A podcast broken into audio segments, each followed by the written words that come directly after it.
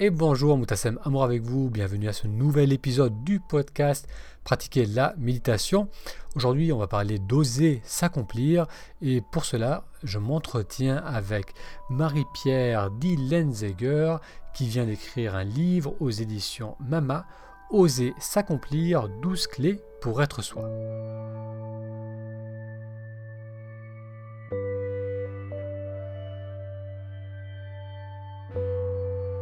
Si c'est la première fois que vous découvrez ce podcast, bienvenue. J'y parle de méditation et de comment méditer nous aide à nous reconnecter à la joie de vivre le moment présent. Donc dans ce podcast, je vous propose des épisodes qui parlent de méditation, mais aussi des épisodes interviews qui explorent comment vivre d'une manière plus consciente. Dans cet épisode, je m'entretiens donc avec Marie-Pierre Dillenzeger, qui a écrit plusieurs livres sur le Feng Shui et sur les, arts chinois, et on explore avec Marie-Pierre comment avancer dans sa vie, comment s'accomplir davantage dans notre quotidien. Je demande notamment à Marie-Pierre comment faire lorsque l'on est face à une difficulté, face à un obstacle dans notre vie, comment savoir s'il est temps de changer de cap, ou bien s'il est temps de faire une pause, peut-être pour se ressourcer, ou encore s'il est parfois nécessaire de passer à travers les difficultés ou les obstacles. Donc on explore ce sujet avec Marie-Pierre. Alors à noter que l'entretien a duré plus d'une heure et demie. Malheureusement, j'ai eu un problème technique qui m'a fait perdre une bonne partie de cette discussion, de la discussion que j'ai eue avec Marie-Pierre. Donc pour l'instant, je n'ai pas réussi à récupérer ce qui a été perdu, mais je vous recommande vivement de lire son livre Oser s'accomplir. Elle y propose des clés concrètes qui nous font réfléchir, qui nous font avancer. Euh, ce livre a d'ailleurs été recommandé par Fabrice Midal, qui est un auteur qui a écrit de nombreux ouvrages sur la méditation.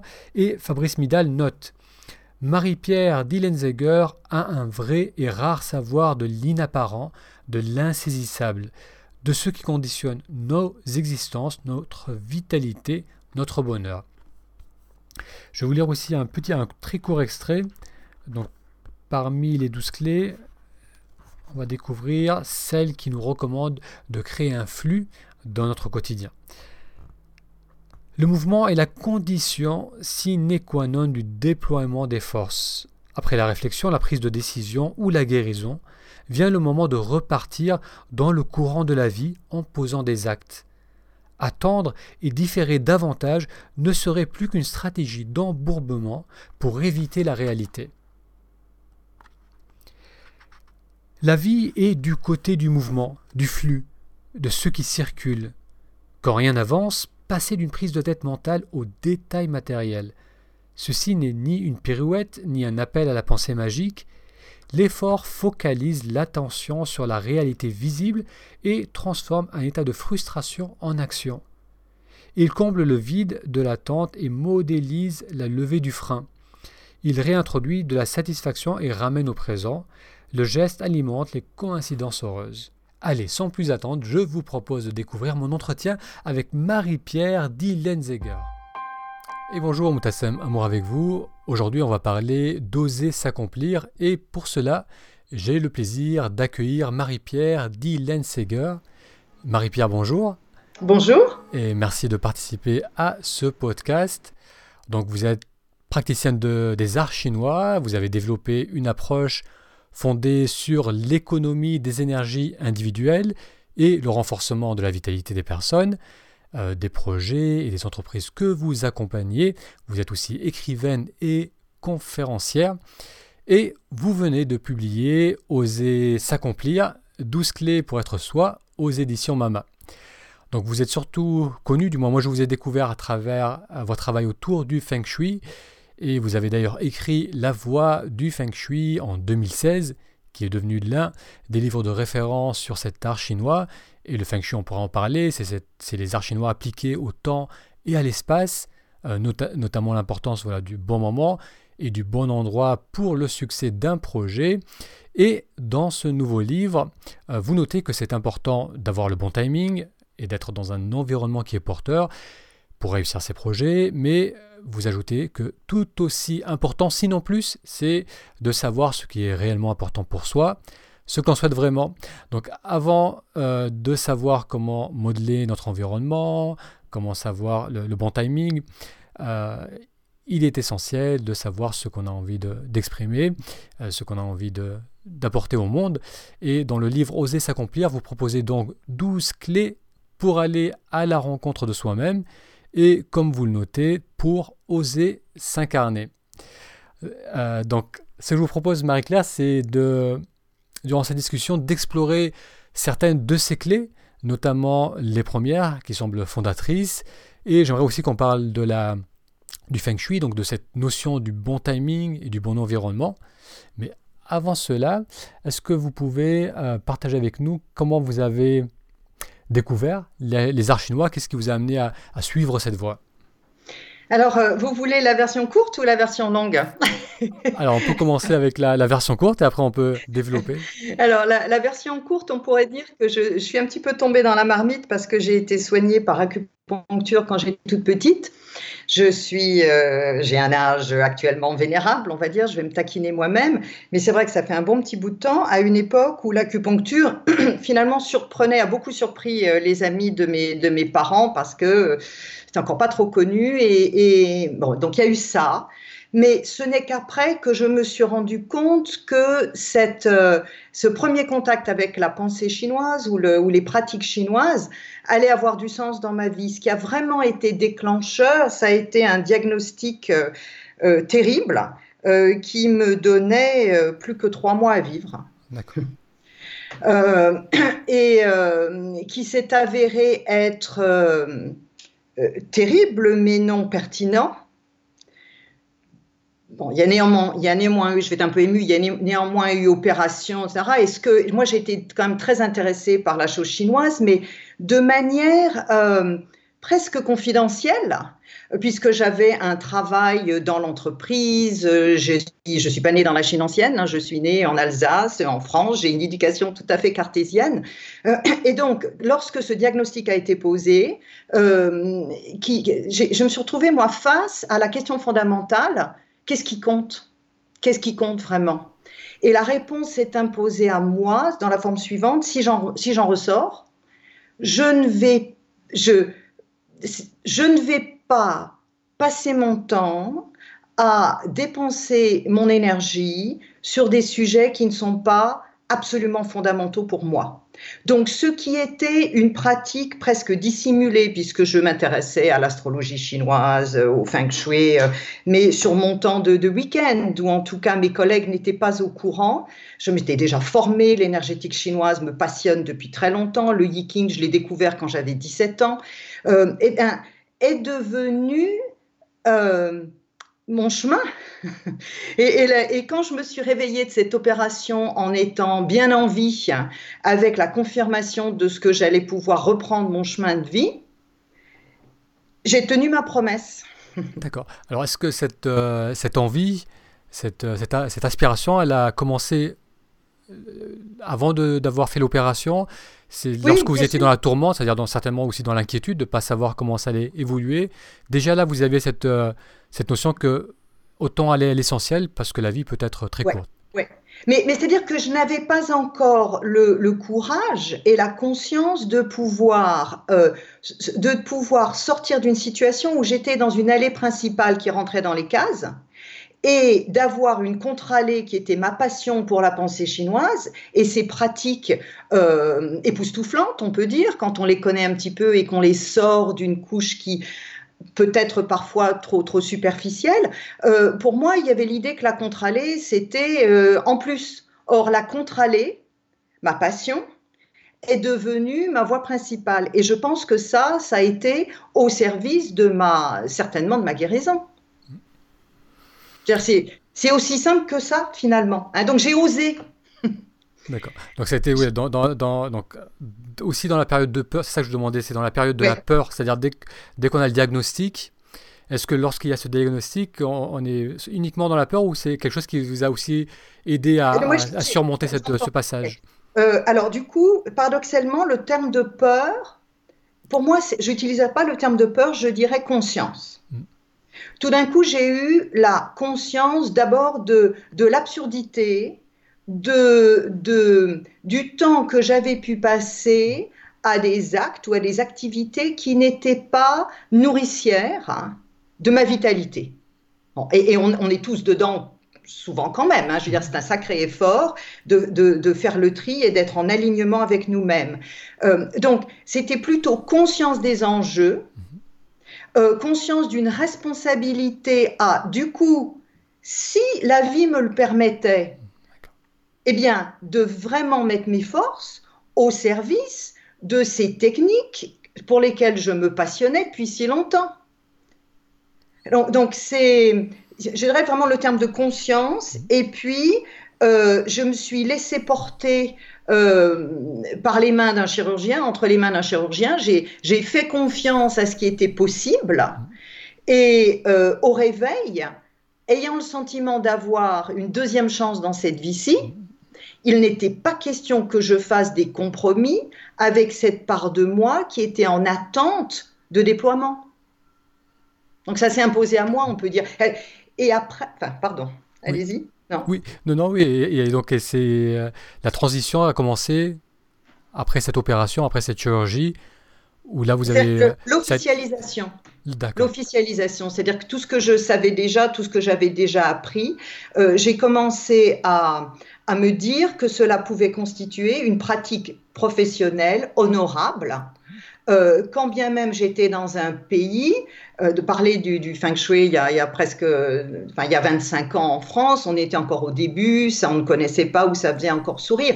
Mais il y a eu un intervalle dont je voudrais parler, c'est que je me suis donné un an pour explorer davantage. Hein, j'ai refusé de revenir dans mon poste. Enfin bon, j'ai eu le courage de dire non. Hein. Euh, mais surtout, j'admets que je me disais, tu prends un an, tu vas jusqu'au bout. Je suis allée en, Chine, je me suis vraiment consacrée à ça, avec encore cette idée que j'allais pouvoir prouver si que c'était du vent ou pas. Et du coup, j'explique du vent, enfin, wind, que, est-ce que ça tenait la route ou pas? Et en bonne cartésienne et en, en quelqu'un comme la personne que je suis qui avait fait des maths et de la physique, quand la pertinence d'un diagnostic avec ces outils était largement supérieure à une fois sur deux, était quasiment systématique, j'ai été face à la réalisation euh, que si c'est pertinent une fois sur deux, c'est la chance, c'est la méthode Coué, c'est le hasard, lequel à mon avis n'existe pas maintenant, mais bref. Donc, or là, la systématisation du résultat m'a forcé à me dire, bon, tu tiens quelque chose, ça vaut la peine d'y aller. Je ne, je ne m'illusionne pas. Euh, il y a des vrais savoirs qui méritent d'être euh, d'être euh, étudiés. enfin, bon, donc je suis tombée dans le panneau. D'accord. Donc il y a eu la, une très forte envie, cette, cette, prise de conscience, mais ça n'a pas été un plongeon complètement immédiat dans l'inconnu, où il y a eu cette, cette, phase de transition, où c'était du concret, savoir choisir aussi avec l'intellect, non seulement avec le, ressenti, pour suivre cette voie. Et, puis, et puis, en tout cas, faire travailler cerveau gauche et cerveau droit. Mhm. Donc, ces pratiques que je connaissais depuis plus de 20 ans déjà euh, sont, sont, ont eu droit à être sur le devant de la scène. Donc, j'ai plutôt officialisé que commencer à découvrir ces pratiques. D'accord. Est-ce qu'il y, a eu des, euh, des, résistances dans ce processus par, par rapport à votre ancienne vie, par rapport à votre entourage? Euh, alors bon, je, je, remercie, je crois que c'est dans le, dans le premier livre, hein, je remercie euh, euh, mes enfants de leur patience avec une mère dont ils ne pouvaient jamais expliquer à l'école ce que je, ce qu'elle faisait. Mm. Hein. Il y a eu, oui, il y a eu, il y a eu, enfin, oui, il y a bien sûr qu'il y a eu des résistances parce que parce qu'on est sur des territoires différents, peu connus, euh, dans lesquels la superstition euh, a aussi pu s'engouffrer. Hein. Lorsque le feng shui a été découvert en Occident ou est revenu en Occident, euh, il s'est aussi présenté, ce qui était une bonne chose d'un côté, mais sous des formes extrêmement simples, parfois simplistes. Donc, on m'a souvent dit, faire les études que tu as fait pour aller vendre du vent. Qu'est-ce que, vous avez, que que vous suivi comme, comme, comme formation ou comme étude auparavant Alors moi, j'ai, euh, on va dire que j'ai, euh, j'ai beaucoup lu depuis longtemps, mais euh, il y a une personne qui est un, un, maître Yu, qui est un, un, homme maintenant âgé chinois qui, qui, qui a quitté la Chine en comment dire, euh, au début des années 50, hein, euh, installé à Toronto, donc avec qui je pouvais communiquer en anglais, et qui a été celui, non pas qui m'a euh, enseigné les bases, mais qui a su répondre à quelques questions clés qui m'ont permis de vraiment comprendre ce sur quoi je butais. Donc je le crédite parce qu'il avait, il était professeur de mathématiques aussi dans sa vie officielle. Je le crédite d'avoir permis pour moi le, le pont, d'avoir compris que ce n'est pas parce que la pensée chinoise est analogique qu'elle n'est pas logique. Hein. Euh, toutes ces techniques ne sont pas dans l'illogisme.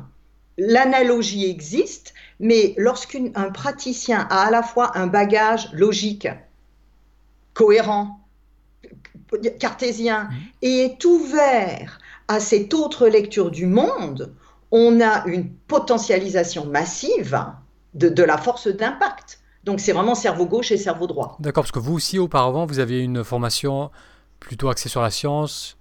Ouais. D'accord. enfin, j'ai cheminé, hein, j'ai fait un, baccalauréat scientifique, je suis allée dans une école d'ingénieur et puis après je suis passée à, euh, aux classes préparatoires littéraires. Et j'ai euh, officiellement un diplôme de conservateur de bibliothèque. Euh, enfin, j'ai travaillé à Paris, à Beaubourg. Euh, mais, et puis ensuite, je, je, suis passée dans le privé, en France et aux États-Unis, dans l'informatisation de bibliothèques. Et c'est enfin, dans cette, ce, ce poste-là, même encore dans le multimédia, même après, que la maladie m'a trouvée. D'accord. Donc vous avez déjà fait un, un certain parcours dans cette, euh, on va dire, cette, euh, cette voie cartésienne, orthodoxe Je suis vénérable déjà. je peux taquiner moi-même, c'est vrai. Et après, donc, du coup, vous avez donc découvert cet art, développé, étudié cet art. Oui, et, et, et, donc, vous avez décidé de partager cela sous quelle forme? C'est-à-dire que ben, je me suis. Euh, euh, donc déjà aussi ce qui se passait, c'est que par le biais de, de, mon enseignant, de mon maître hein, au Canada, euh, dans la période qui a suivi l'opération, où j'étais officiellement en convalescence, mais plutôt en investigation encore plus poussée de l'ensemble de ces techniques, j'ai commencé à recevoir des demandes d'intervention. Donc moi je disais mais je suis pas prête, mais je suis pas encore sûre que c'est vraiment ça que je veux faire. Et, et en fait j'ai suivi le flot j'ai accepté le, privilège d'être contactée, et puis, et puis en particulier par des personnes de la communauté chinoise, ce qui moi me stressait un petit peu parce que euh, je ne suis pas chinoise, vous le voyez, hein, euh, mais qui, qui avait réussi à me trouver et qui sollicitait une, des, consultations, quoi, des rendez-vous. Donc je me suis, euh, j'ai accepté. Euh, et, ensuite, je me suis assez vite, quand j'ai eu pris ma décision de ne pas repartir dans ma boîte précédente, je me suis installée en France en profession libérale. À une époque où, je me souviendrai toujours de l'expert comptable, il m'a dit, mais madame, ce que vous faites, on ne sait pas ce que c'est, il n'y a pas de casine C pour ça. Euh, et, euh, et, le message était, mais vous le message était, vous feriez mieux de rester à la maison pour vous occuper de vos enfants. Ça m'a été dit texto. Et là, je me suis dit, non, non, non, non, ce qu'il faut que je fasse, c'est que je change d'expert comptable. Hmm. Plutôt que d'être influencé. Oui, c'est-à-dire que je, voyais ces freins comme, et j'en parle dans mon livre, euh, dans mon dernier livre, comme, non, comme un frein, hmm. mais aussi comme une opportunité de clarifier ma posture hmm. par rapport à l'univers. Parce que l'obstacle, la difficulté, oui, ce sont des obstacles et des difficultés. La douleur est une douleur, les freins sont des freins. Mais ce sont aussi, et alors avec le recul, je dirais presque avant tout, des opportunités de confirmer euh, notre propre chemin. Hein, parce qu'on peut se dire que le frein est aussi au service d'une force contraire au déploiement de ce que nous sommes. Mm, mm. Donc ça, moi, ça me permet de l'accueillir comme des signes. Bon, eh bien, si mon propos ou si mon travail d'ailleurs bouge les lignes, on dit en français bouge les lignes, il est absolument normal qu'il y ait de la résistance. Donc le frein peut aussi être vu comme la confirmation de ce que j'avance. D'accord, oui, donc c'est un changement de perspective. Totalement, qui, qui, qui, nous permet de prendre appui en soi, comme vous disiez, comme vous le dites, plutôt que de laisser l'extérieur nous, définir. Voilà, nous définir, nous diriger et, nous, nous, remettre dans des rails. Et, et, alors, et par contre, il y a aussi d'autres fois l'obstacle, aussi pénible soit-il, peut aussi être lu comme une opportunité de reculer reculer. la fuite ou le recul a mauvaise presse hein, en Occident, mais de reculer d'un pas ou de laisser passer une année avant de vraiment la lancer, l'activité euh, que l'on souhaite, parce qu'il y a encore trop de résistance autour.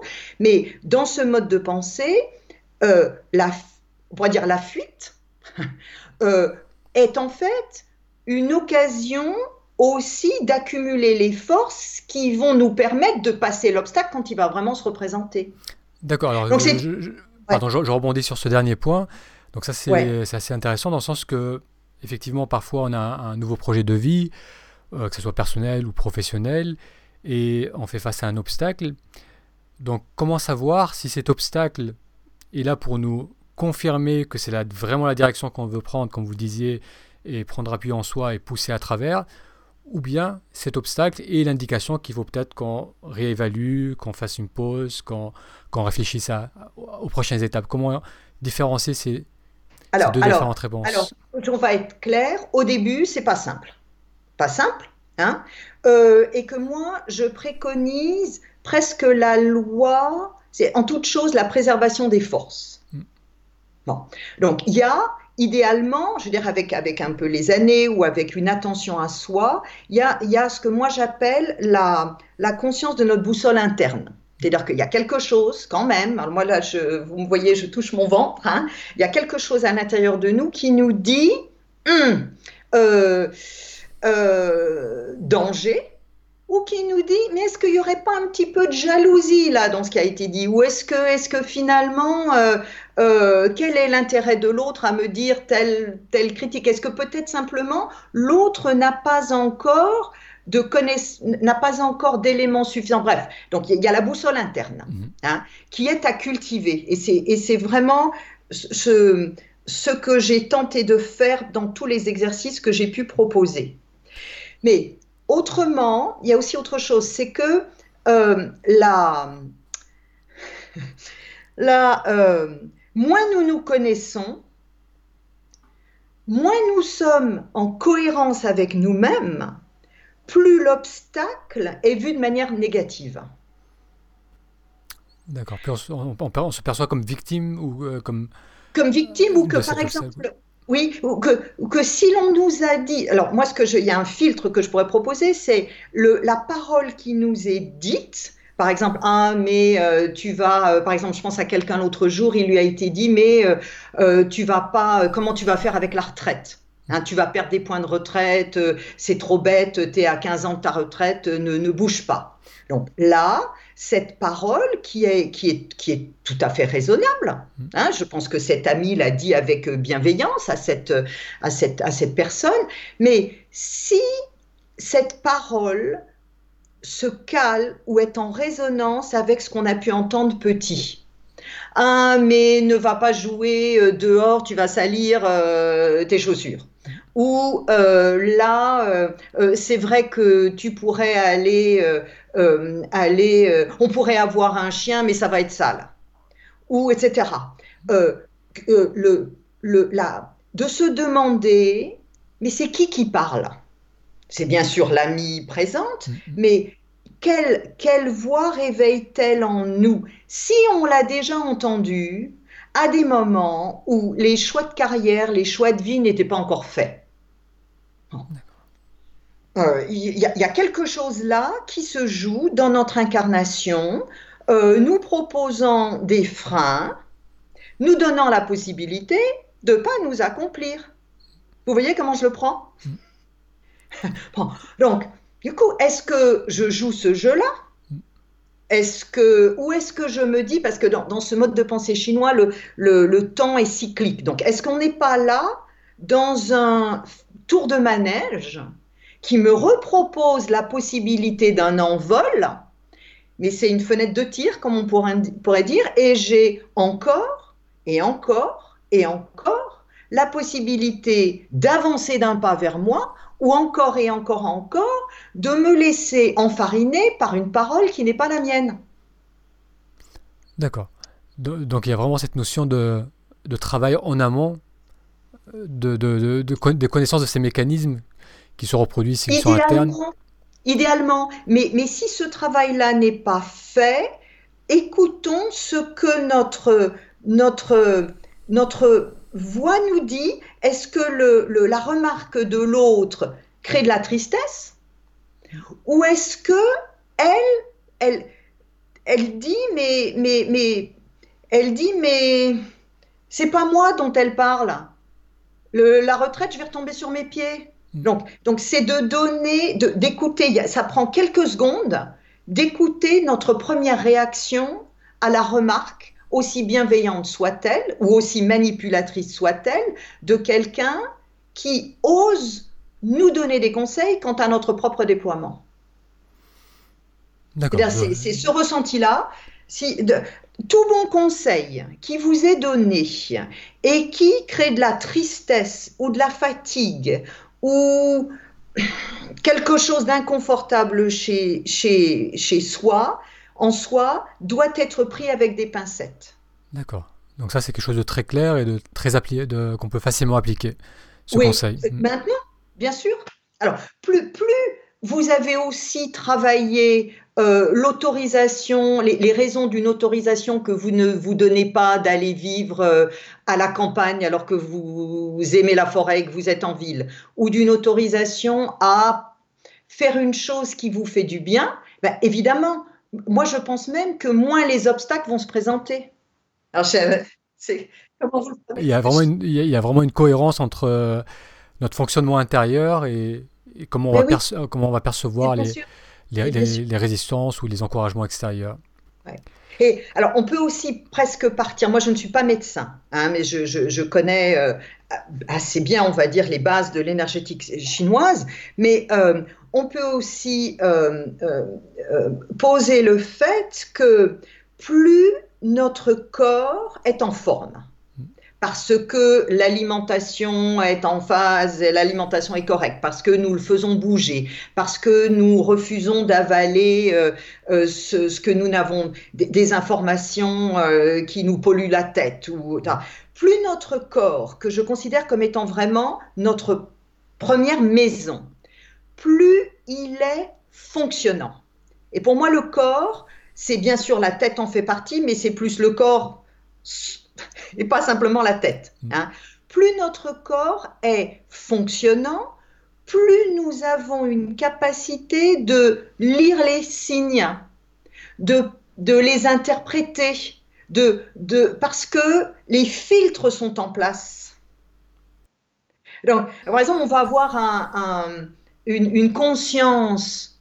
Je, prends par exemple, moi j'ai fait beaucoup de, de Qigong euh, quand, en extérieur. Donc, euh, euh, dans des postures qui peuvent être très longues, de soi-disant immobilité, d'abord à, à l'intérieur du corps, ça bouge. Hmm. il y a un mouvement interne.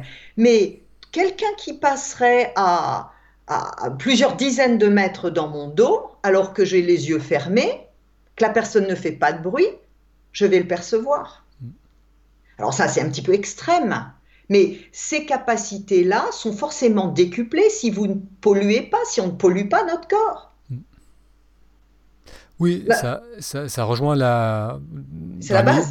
dans la méditation la, notion de d'attention ouverte, Bien sûr. Où, on est pleinement attentif à, à ce qu'on ressent à l'intérieur du corps, mais aussi à ce qu'on perçoit de l'extérieur.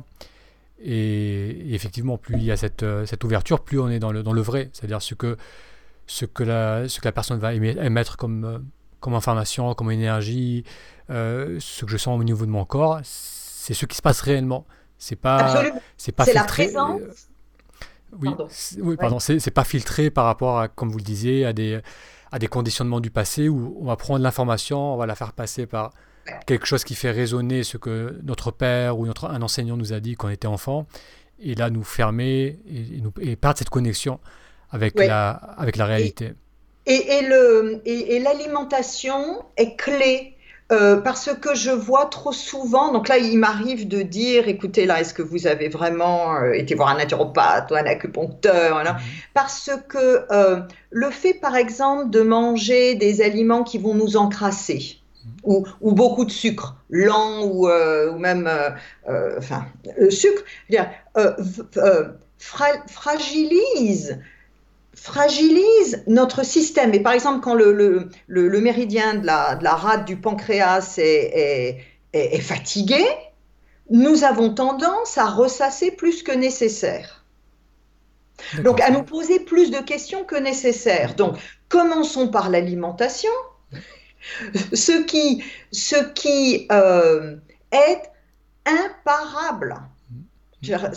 Et, et c'est tellement simple et, parfois tellement difficile à faire ou tellement peu suivi. Parce qu'on on veut, je vois même dans les rendez-vous, il m'est arrivé quelquefois de dire non, non, non, là, on ne se reparle pas, vous changez votre alimentation. Alors que, de quel droit puis-je dire ça? Mmh. Mais parce que je suis soucieuse de, on va dire, d'une dépense minimale de force.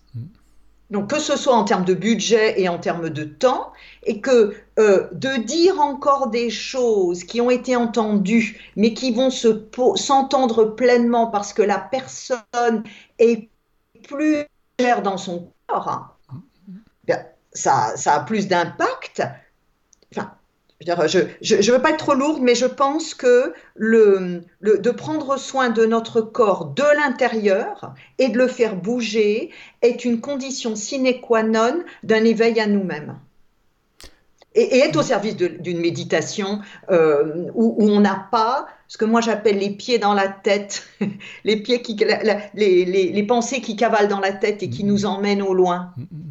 Oui, je, je vous rejoins tout à fait. C'est vrai que la l'accès au corps, c'est souvent, c'est aussi souvent plus facile que d'accéder directement au mental, à notre, à notre monde intérieur, et, et, ça, se, ça se vérifie sur un tas de, par exemple, les personnes qui sont dans une dépression assez sévère, ça va être beaucoup plus facile pour elles de peut-être marcher, de faire des étirements, de faire des massages qui vont ramener un peu de, de vitalité dans leur corps, qui vont ramener mmh. leur attention à leur ressenti, plutôt que de se poser pendant 20 minutes en silence à essayer de canaliser l'attention, où là ça va être beaucoup plus difficile et ils vont ressortir leur, pleine agitation et leur, leur, pleine souffrance.